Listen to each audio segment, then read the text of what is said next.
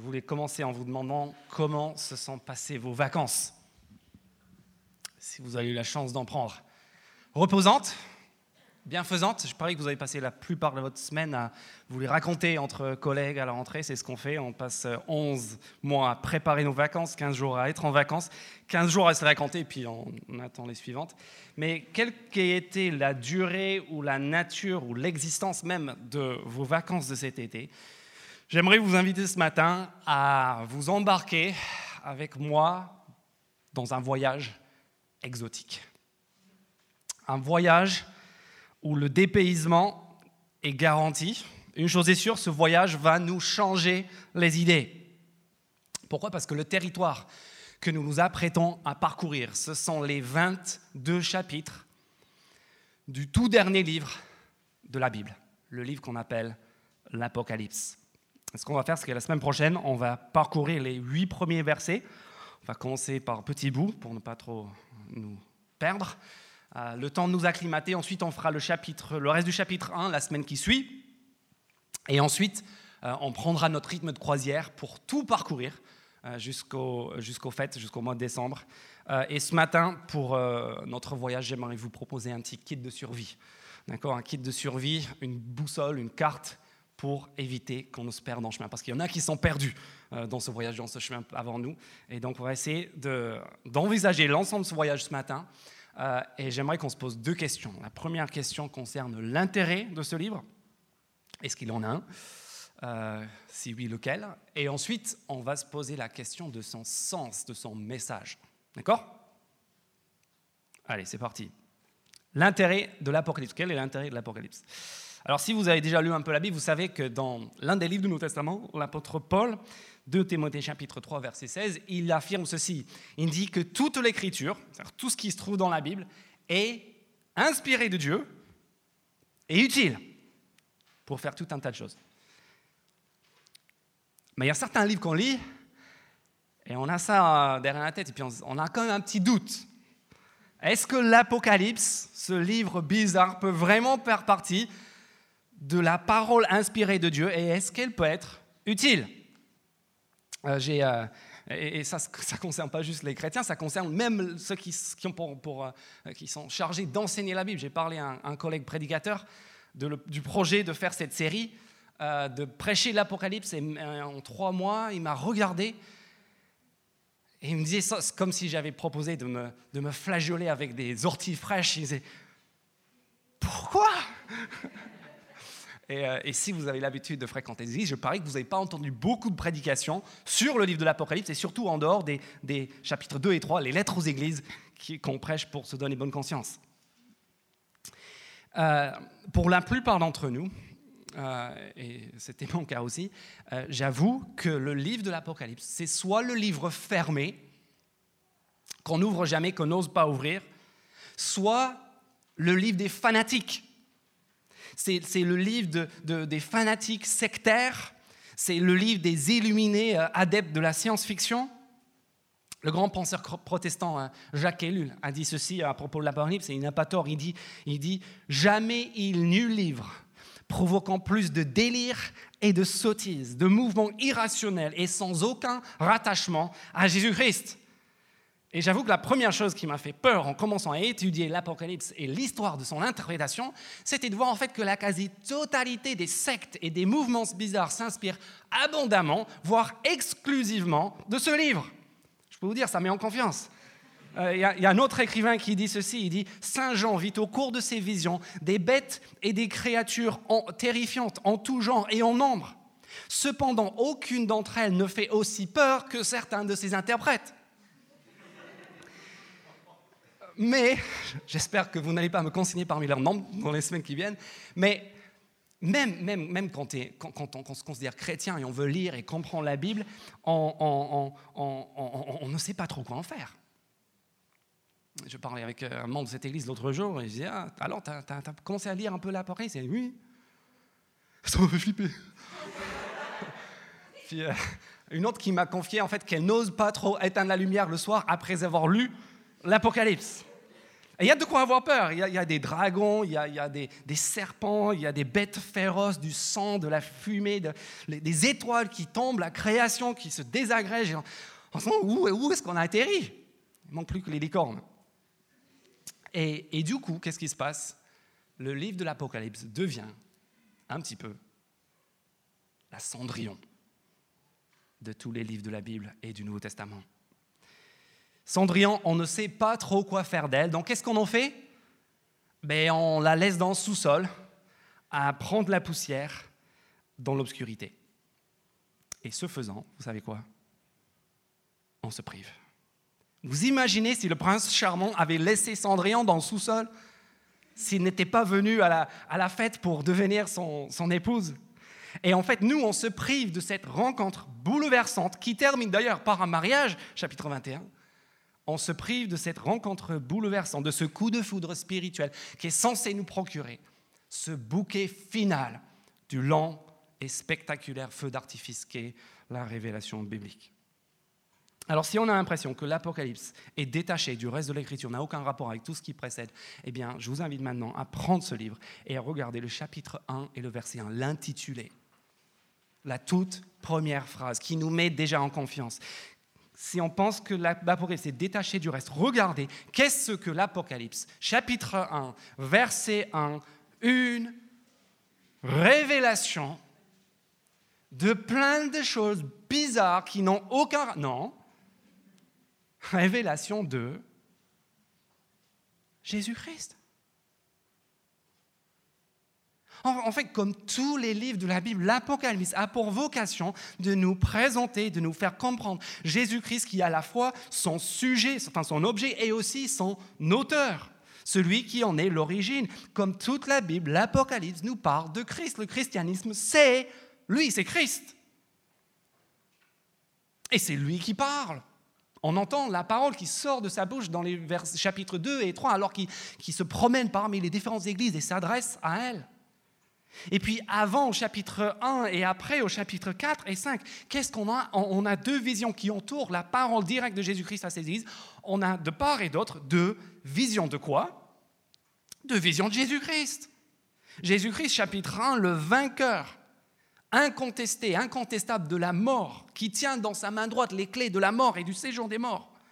Et puis chapitre 4 et 5, Jésus-Christ, l'agneau qui triomphe, qui règne, qui est souverain sur l'univers, de par sa mort.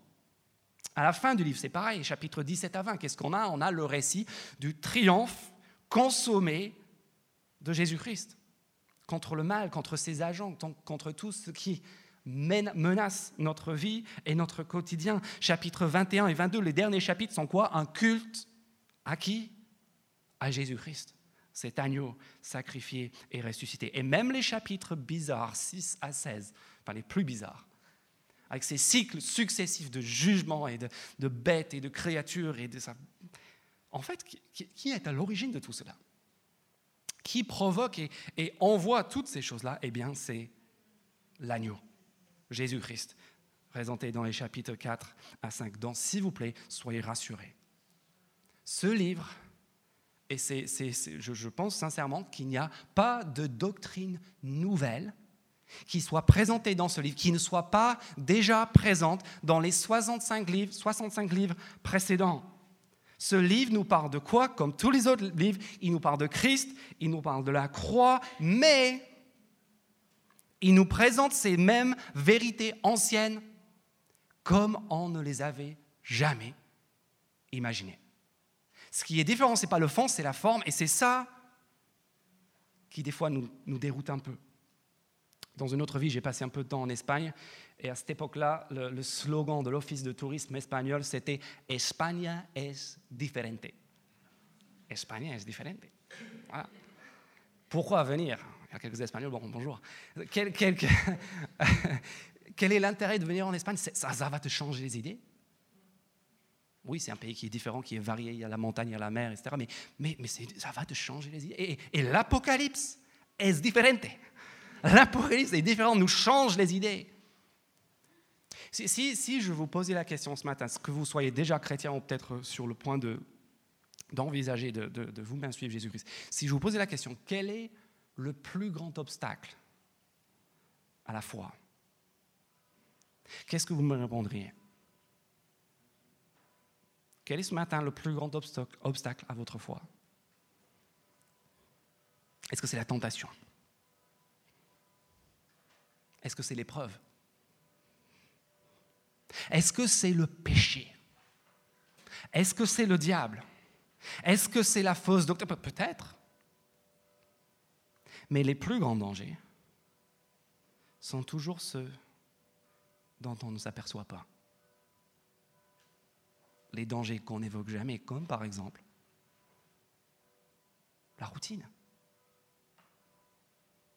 Peux te poser la question, qu'est-ce qui t'a amené ici ce matin? Alors je, sais que pour certains, ça t'a coûté de venir ici. Ce n'est pas du tout dans tes habitudes de venir dans ce genre de rassemblement, d'ouvrir de, une Bible. Et, et, si c'est ton cas, je te remercie. Je suis ravi que tu sois là et j'espère qu'on se reverra une prochaine fois. Mais pour beaucoup d'autres, tu es là parce que c'est dimanche matin. Tu ne t'es même pas posé la question, c'est ce qu'on fait, c'est le dimanche matin, on ne réfléchit plus, on vient à l'église.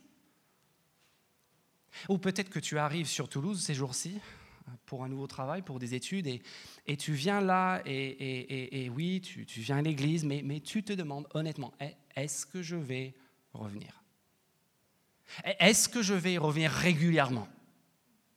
Parce que franchement, chez toi, on t'a parlé de Jésus, on t'a parlé de la Bible, et, en fait, bah, je connais. Je connais tout ça. On m'en a parlé pendant 20 ans, pendant 30 ans. C'est bon, je connais. Puis ce danger de la routine, c'est même un danger pour nous en tant qu'Église, n'est-ce pas? Ça fait combien de temps que cette Église, on est sur la rive gauche depuis 2-3 ans? L'Église elle-même existe sur les deux rives depuis 5 ans, 6 ans bientôt? Et on se dit, ah, c'est jeune, ça va, mais non. 2, 3, 4, 5 ans, c'est largement suffisant pour prendre une bonne routine. Tu viens là, tu, connais la vision, tu connais les chants, tu connais les gens, tu connais les activités, tu connais les salles. Et ce qui était étonnant au départ, ah, une église avec un café devant. Oh. Ce qui était au début étonnant est juste devenu bah, normal, comme tous les dimanches. Quoi. Spirituellement, tu penses? C'est la routine. Si tu en es là ce matin, et on y passe tous à un moment ou à un autre, n'est-ce pas? J'ai une bonne nouvelle pour toi. La bonne nouvelle, c'est ce livre qui nous annonce que la sieste, c'est terminé. Prépare-toi à voler dans le ciel. Prépare-toi à voyager dans le temps. Prépare-toi à l'éveil de, tes cinq sens spirituels. On va voir des visions. On va entendre des voix et des coups de tonnerre on va goûter le, miel, on va sentir l'odeur du parfum et de la soufre. On va toucher la cité de la gloire éblouissante et glorieuse de Dieu lui-même. Vous voyez, je, sais qu'il y en a quelques-uns, même un en particulier, qui est rentré au collège cette semaine. Et si mes souvenirs sont bons, les années collège peuvent être les années hallucinogènes. Hallucinogènes, vous vous souvenez? Les années collège, ce sont les années où on peut commencer à découvrir toutes sortes de substances. Et pas que en cours de chimie, propres à nous procurer des, visions et des expériences. Et pourtant, je vous mets au défi d'en trouver une qui prodigue des visions aussi impressionnantes, aussi effrayantes, aussi impressionnantes que celles que l'on retrouve en lisant la Bible. L'Apocalypse, c'est notre drogue spirituelle anti-routine. Ça casse notre rythme, ça nous sort de, nos idées, de, notre train-train quotidien. C'est le rush d'adrénaline, c'est le voyage exotique qui réveille et qui rappelle que si tu penses connaître Dieu au point qu'il t'ennuie, c'est peut-être pas le Dieu de la Bible que tu connais. Après tout, qui était Jean? L'auteur de l'Apocalypse.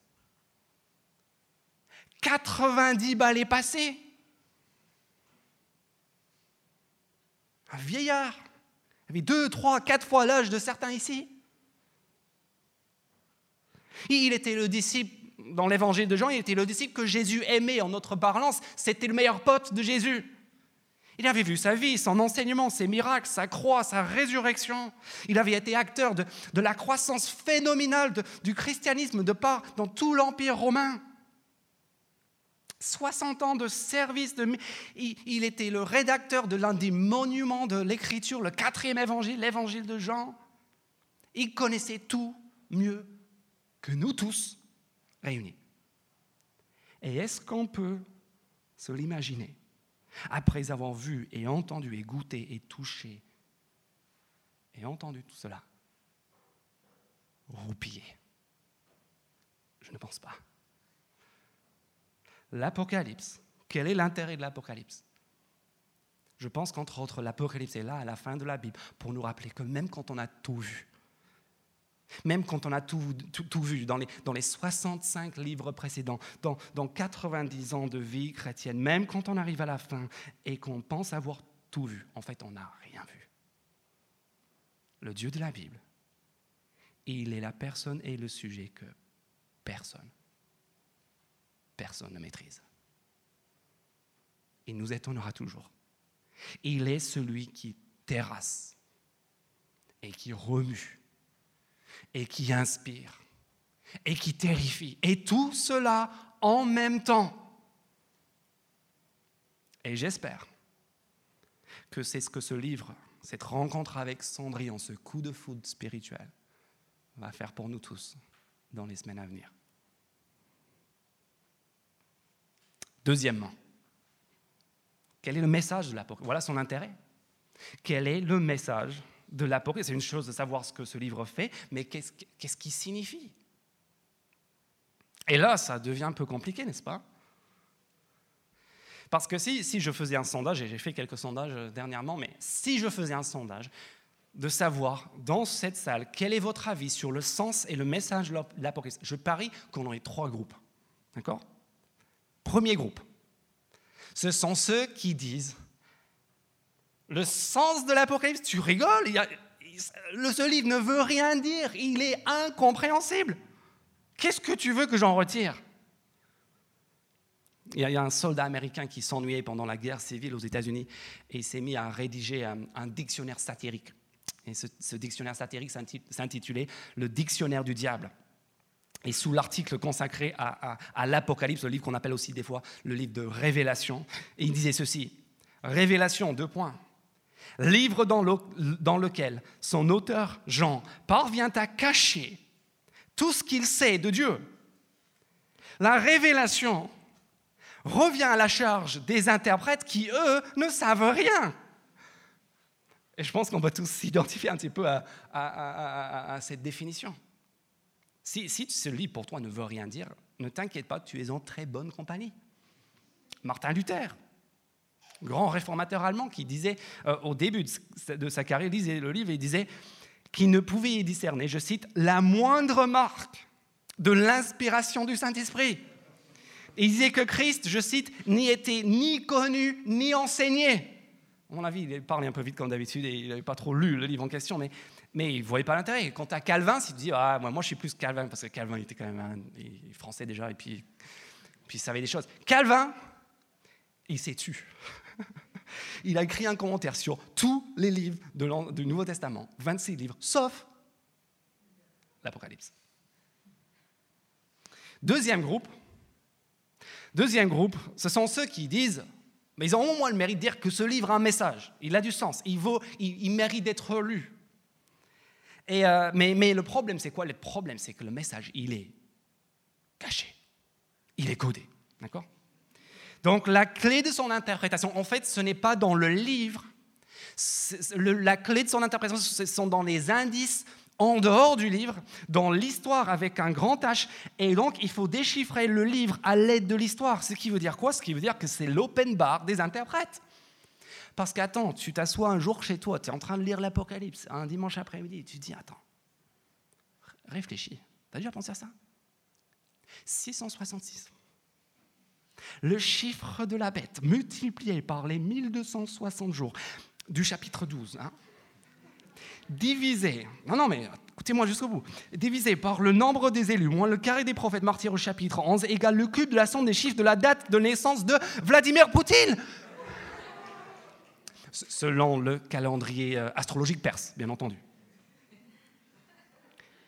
Et donc, l'Antéchrist, en fait, c'est lui. Troisième interprétation, l'Apocalypse, c'est le livre des chrétiens persécutés. C'est le livre pour tous les chrétiens qui sont sur le point de perdre leur vie. C'est le livre labellisé Portes ouvertes. D'accord? L'association chrétienne qui, euh, qui, milite en faveur des chrétiens persécutés, ce qui est une cause euh, très importante. Et le message en gros du livre, c'est souffrez jusqu'au bout. Soyez fidèles et souffrez jusqu'au bout, même si vous devez mourir. Je ne sais pas dans quel groupe vous tombez, mais il y a un point commun entre ces trois groupes. C'est lequel? C'est que, à moins d'être un meilleur théologien que Martin Luther, sur le point de perdre ta vie à cause de ta foi, ou du genre à vouloir trouver à tout prix dans le JT de 20 heures des, allusions à, tel ou tel euh, événement de l'Apocalypse, ce livre, en fait, et je pars du principe que c'est ça comptabilise à peu près 98% des personnes ici, ce livre, en fait, pour nous, ne veut pas dire grand-chose. Je vous ai dit, ce, serait encourageant de considérer ces choses-là.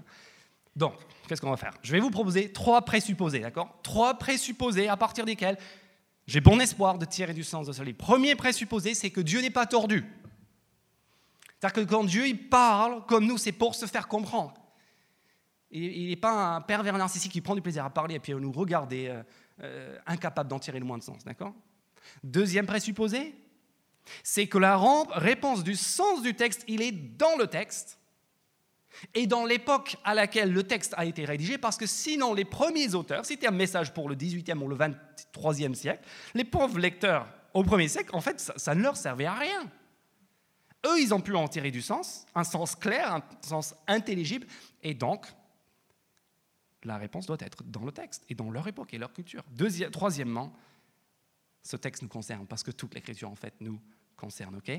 Et donc pour tirer du sens, on va avoir besoin d'un guide. On en a un. Rassurez-vous, ce n'est pas moi, c'est Jean. D'accord? Et Jean, pour comprendre ce qu'il va nous dire, on a besoin de parler sa langue et on a besoin d'écouter ses indications. D'accord? Donc un mot sur sa langue et un mot sur ses indications pour finir. Premièrement, la langue, le langage. Jean, il parle avec les mots et avec la pensée et la terminologie et l'idéologie et les images de deux choses, de l'Empire romain et de l'Ancien Testament, la première partie de la Bible.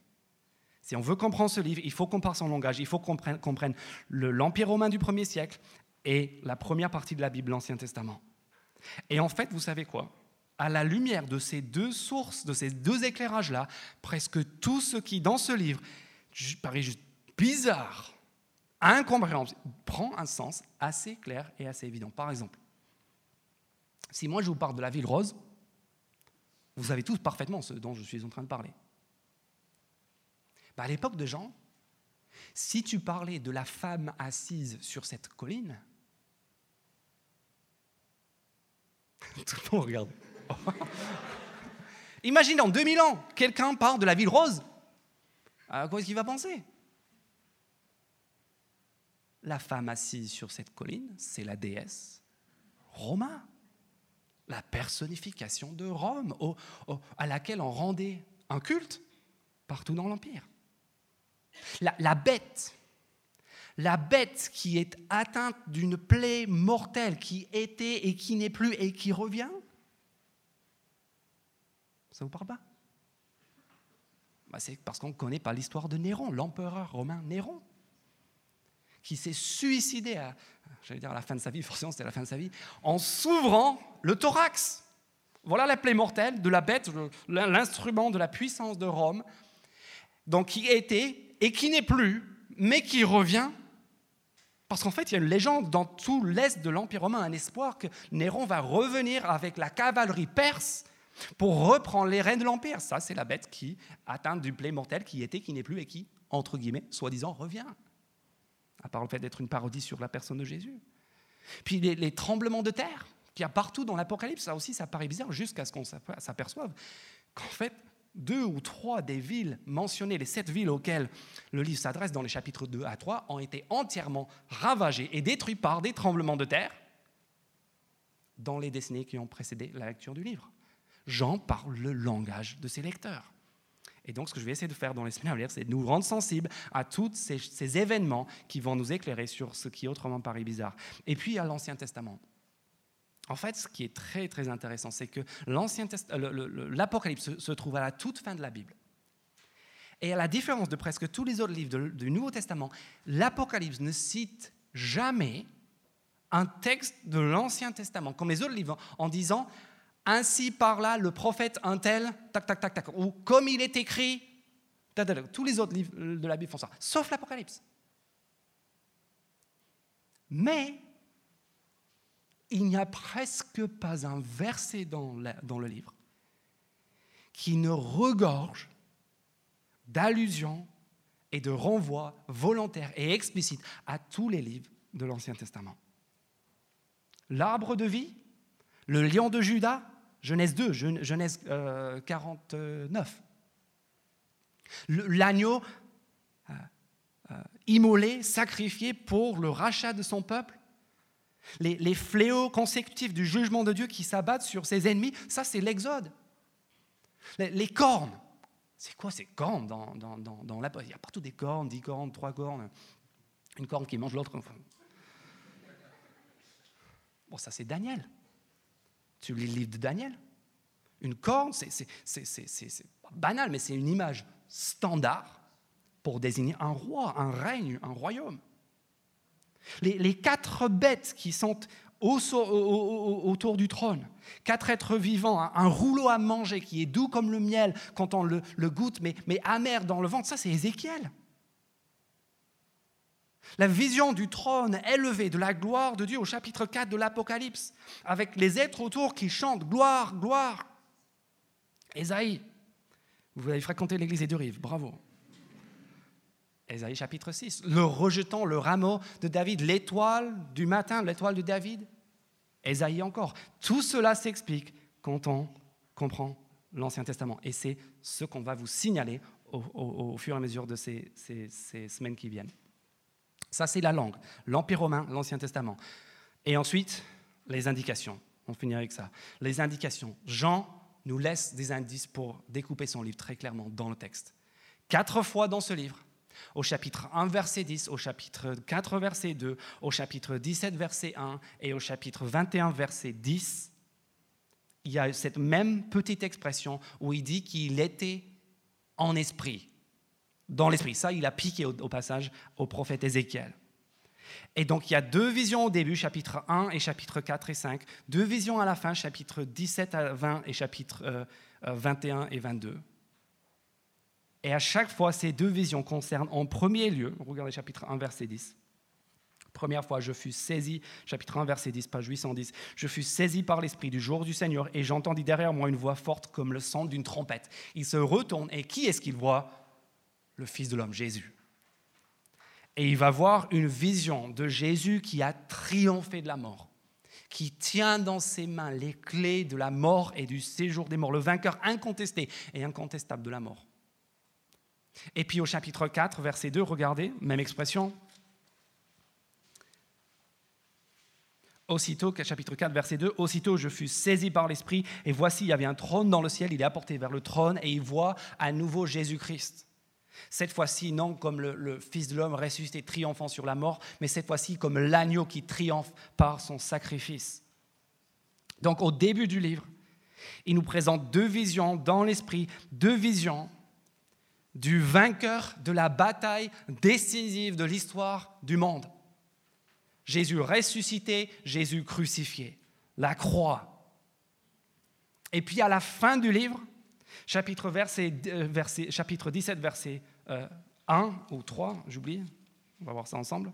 Chapitre 17, verset 3, regardez. Alors il me transporta en esprit dans un désert et je vis une femme assise sur une bête. Et là, il va voir la prostituée. Image terrible de, cette, de la ruine d'une prostituée qui n'est autre que la ville de Babylone, symbolique, rien à voir avec la géographie physique, mais symboliquement, ça c'est Babylone, la prostituée, et sa chute vertigineuse. Vision de la victoire consommée. Et puis deuxième vision de la victoire consommée, exactement le même langage. Regardez le chapitre 21, verset 10 encore euh, cet ange, il me transporta en esprit sur une grande et haute montagne. Il me montre la ville sainte Jérusalem.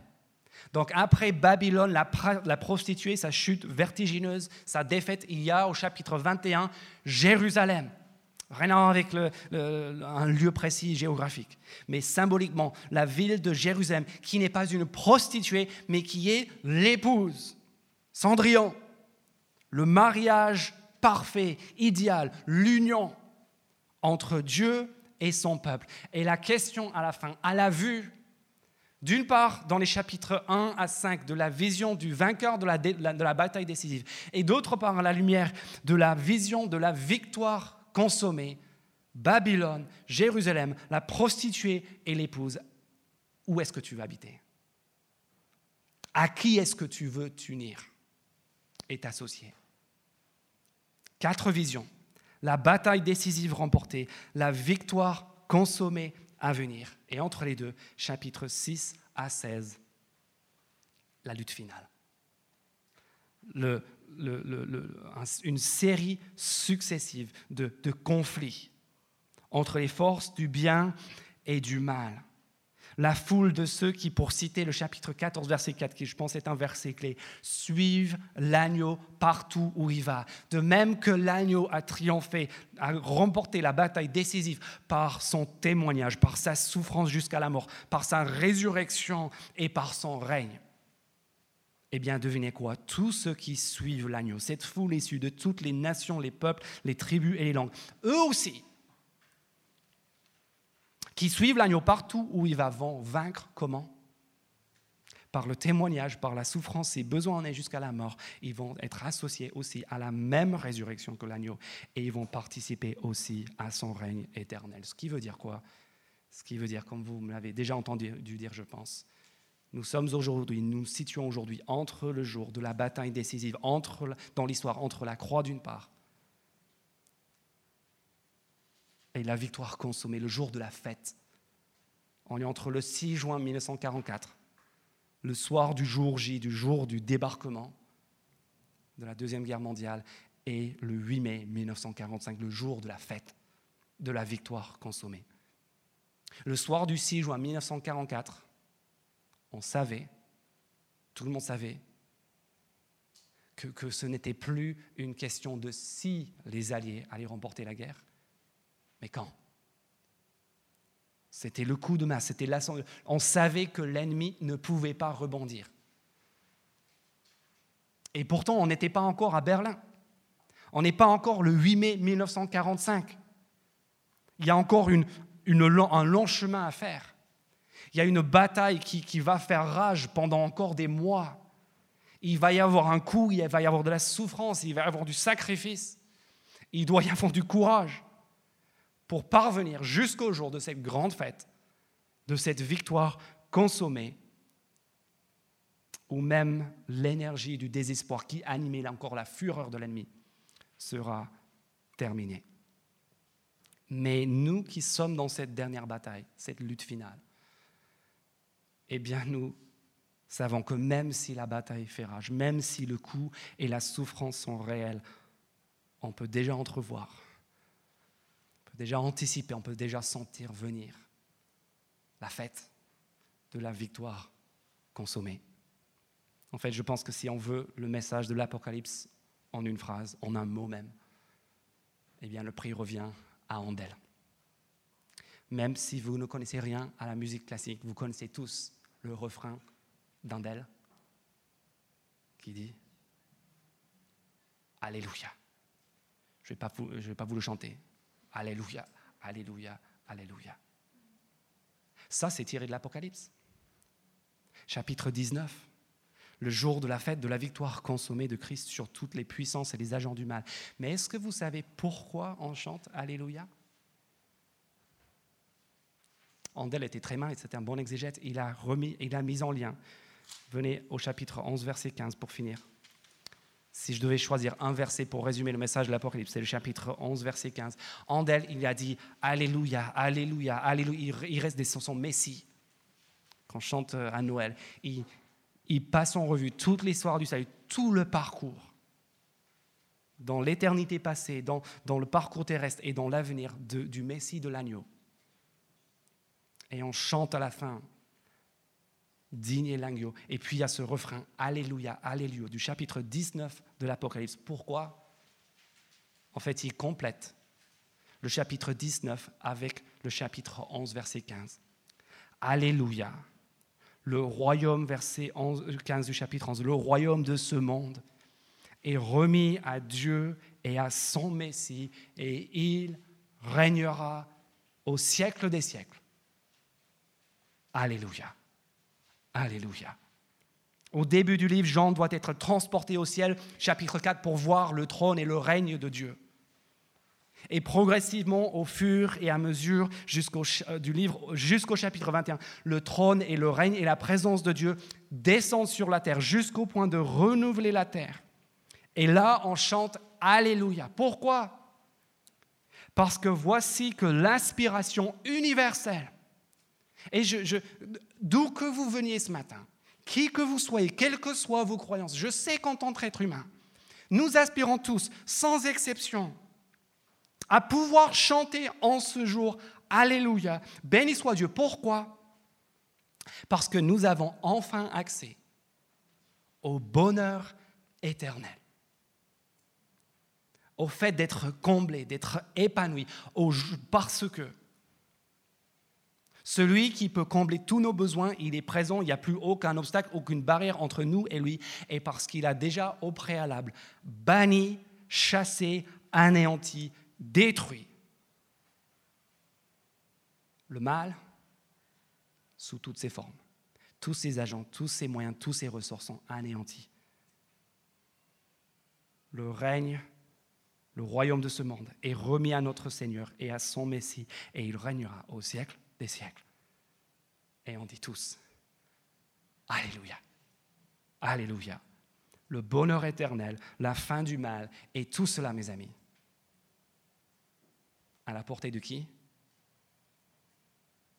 Chapitre 1, verset 3, à la portée de quiconque est prêt à écouter et à garder les paroles de ce livre. On prie